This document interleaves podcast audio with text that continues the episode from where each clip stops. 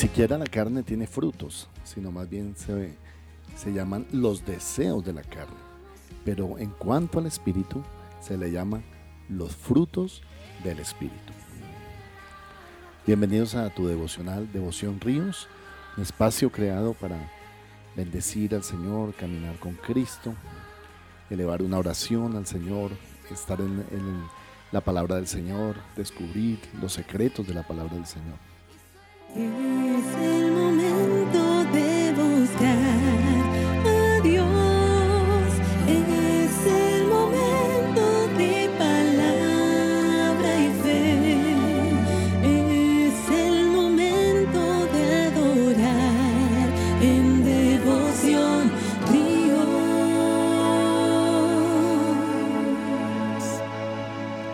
Dice la Biblia en Proverbios que es honra del rey descubrir un secreto, investigarlo, profundizar un secreto. Y hoy vamos a hablar acerca de los dones del Espíritu Santo o el fruto del Espíritu Santo. Y hay nueve frutos del Espíritu Santo. El primero de ellos lo vimos en el devocional anterior, es el amor. Hablamos de que Dios es amor. Hablamos de que el amor de Dios es perfecto, de que el amor de Dios es completo, es pleno, pero que el amor de Dios, la máxima expresión del amor de Dios es Cristo Jesús. Por eso Juan 3:16 dice, porque de tal manera amó Dios al mundo, que dio a su Hijo unigénito para que todo aquel que en él cree no se pierda, mas tenga la vida eterna. Y es el primero de los, de los frutos del Espíritu Santo, el amor. Hoy, el gozo. Y vamos a ver cómo este fruto del gozo es diferente a la alegría, porque uno puede tener alegría por muchas razones, pero el gozo es diferente, la palabra gozo. La palabra gozo es una palabra bíblica. Y la diferencia con la alegría es que la alegría la pueden causar muchas cosas, un amanecer, un atardecer, la puede causar el nacimiento de un bebé, también un olor o una fragancia, la puede causar muchísimas cosas. Pero el gozo es la actitud interna de regocijo de la persona. Desde su alma tiene gozo. Y por eso es que es un fruto del Espíritu Santo, porque solo el Espíritu Santo puede colocarle interiormente regocijo, alegría, disfrutar la vida, tener una mentalidad de, de disfrutar todo lo que se tiene al hombre, al ser humano. Por eso hoy estamos hablando acerca de el gozo, el gozo. Pablo eh, dice, regocijaos, otra vez os digo regocijaos, Filipenses 4:4. También en el Antiguo Testamento se, se dice que el gozo del Señor es nuestra fuerza. ¿Cómo te parece? El gozo del Señor es nuestra fuerza. Sin el gozo del Señor, ¿dónde estaríamos? Y el gozo tiene que ver con una actitud en la vida. Y esa actitud normalmente corresponde con aquella fuente del gozo. ¿Cuál es la fuente de tu gozo? Y que la fuente de tu gozo, de tu gozo, el Señor es la fuente de nuestro gozo. Y por eso, hermano, nadie te lo puede quitar, nadie te puede robar ese gozo del Espíritu de Dios. Cuando viene el Espíritu sobre una persona, la persona se vuelve más alegre, más feliz, más contenta, ya deja de ser tan rabiosa, de, reaccionar a la defensiva para todas las cosas, de gritar, como de ofuscarse fácilmente, y empieza a ser una persona que manifiesta el fruto del gozo. Por eso si te falta este fruto, debes pedírselo al Señor para que tengas gozo en el Señor. El gozo del Señor es nuestra fuerza. En tercer lugar está la paz. La paz consiste en estar en comunión con mis hermanos, con mi familia, con mis amigos, pero también en comunión con Dios. Si tú has perdido tu paz es porque te falta comunión, relación, perdón, eh, este, una correcta relación con Dios, estar en armonía con Dios, con los demás. Si has perdido esa paz con Dios, yo te recomiendo que empieces a volver a los caminos del Señor, a regocijarte en el Señor, a cambiar tu, tu falta de paz por una comunión con el Señor, con el Altísimo Dios. La paz, mi querido hermano, es, no es ausencia de problemas. Yo, yo se los he dicho. La paz no, no se trata de no tener problemas, no se trata de no tener conflictos. Siempre vamos a tener problemas, siempre vamos a tener conflictos, pero aún así no perdemos nuestra paz. Que tú, mi querido hermano, recibas esa, esa clase de paz. El Señor dijo en Juan 14, yo doy la paz que el mundo no puede dar.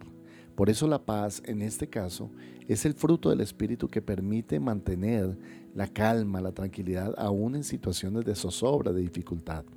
El siguiente fruto que aparece aquí es paciencia. ¿Cuánto necesitamos nosotros la paciencia? La paciencia está eh, con esa misma raíz de la paz. Si tú tienes paz, tendrás paciencia. Si no tienes paz, pues no tendrás paciencia. Es la tolerancia, es aceptar en los demás aquellas cosas que no podemos cambiarle, orar por ellos, orar por las personas que, que, a veces nos sacan así de, de, paciencia, de quicio, y tener una parte también paciencia con los hijos, paciencia con la esposa, con el esposo, paciencia entre unos y otros, paciencia en, con, los, con los hermanos, paciencia contigo mismo cuando cometes un error. Paciencia, ten paciencia, hermano, no seas impaciente. La gente impaciente toma decisiones a la ligera. La gente impaciente se ofusca, se quiere rápido definir las cosas, pero no tiene la paciencia. Recuerda que la Biblia dice que Job fue paciente. La paciencia de Job, decimos nosotros. Pero dice que por la fe y la paciencia se heredan las promesas de Dios. Siguiente fruto, benignidad. Es la tendencia a hacer lo bueno, benignidad, tratar a los demás con una manera benigna. Esa es la forma en que Dios nos trata a nosotros. La benignidad es un gozo, es un gozo de Dios, es un fruto del Espíritu Santo. Ser benigno uno, tratar a los demás como nos gustaría que nos trataran a nosotros también. Bondad, la bondad, mi querido hermano, debe ser parte del carácter cristiano ser bondadoso. Una persona bondadosa responde amablemente, no responde airado, ofuscado continuamente. Una persona bondadosa hace el bien a los demás sin esperar nada a cambio. Pero una persona bondadosa sobre todo manifiesta ese mismo carácter de Cristo. Defina su vida con base en la, en la bondad y en este fruto del Espíritu. Siguiente, la fe. La fe como fruto del Espíritu. La fe es la confianza en el Señor. La fe es confiar en su palabra, es confiar en el Dios de milagros, que el Señor lo va a hacer, que el Señor va a cumplirnos a nosotros. Tenga fe, no, no se desmorone, no pierda su fe. El Espíritu Santo es la fuente de la fe. Siguiente, mansedumbre. Qué característica. Cuando nos critican, no respondemos de la misma manera. Cuando nos atacan, no respondemos atacando. Mansedumbre. La mansedumbre es la característica de Moisés. Había un hombre manso en toda la tierra, quien cuando lo atacaban, él se arrodillaba delante de los que lo atacaban. Cristo fue manso. Cuando lo llevaron a, la cruz, él, él respondió con mansedumbre. La Biblia habla de él como un cordero que es llevado al matadero. Tenga un carácter de cordero y no de león, hermano. En este caso, tenga una mansedumbre la templanza o el equilibrio, la sobriedad, la forma como usted se comporta, como habla. No es una persona que eh, comete errores al hablar, no es una persona que se apresura para hablar, no es una persona que hace sentir mal a los demás cuando habla, sino que usted es sabio al hablar y produce bendición en los demás cuando usted habla.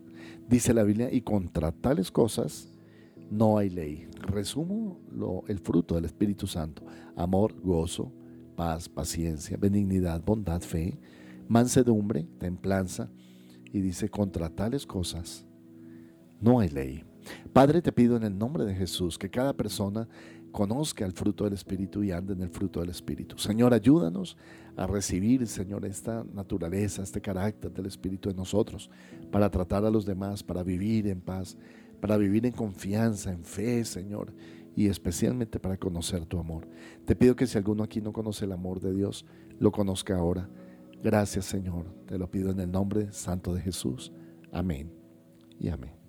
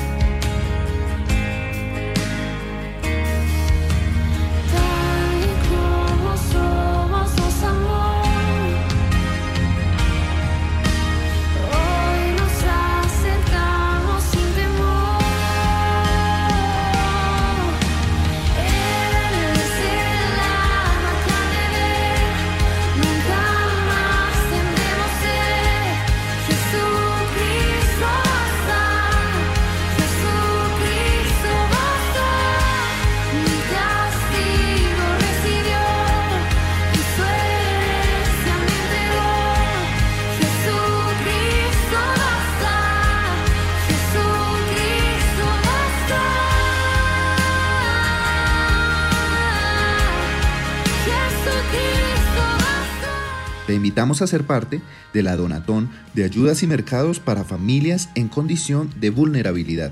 Ríos de Alabanza contigo. Puedes realizar tu donación en dinero o en especie.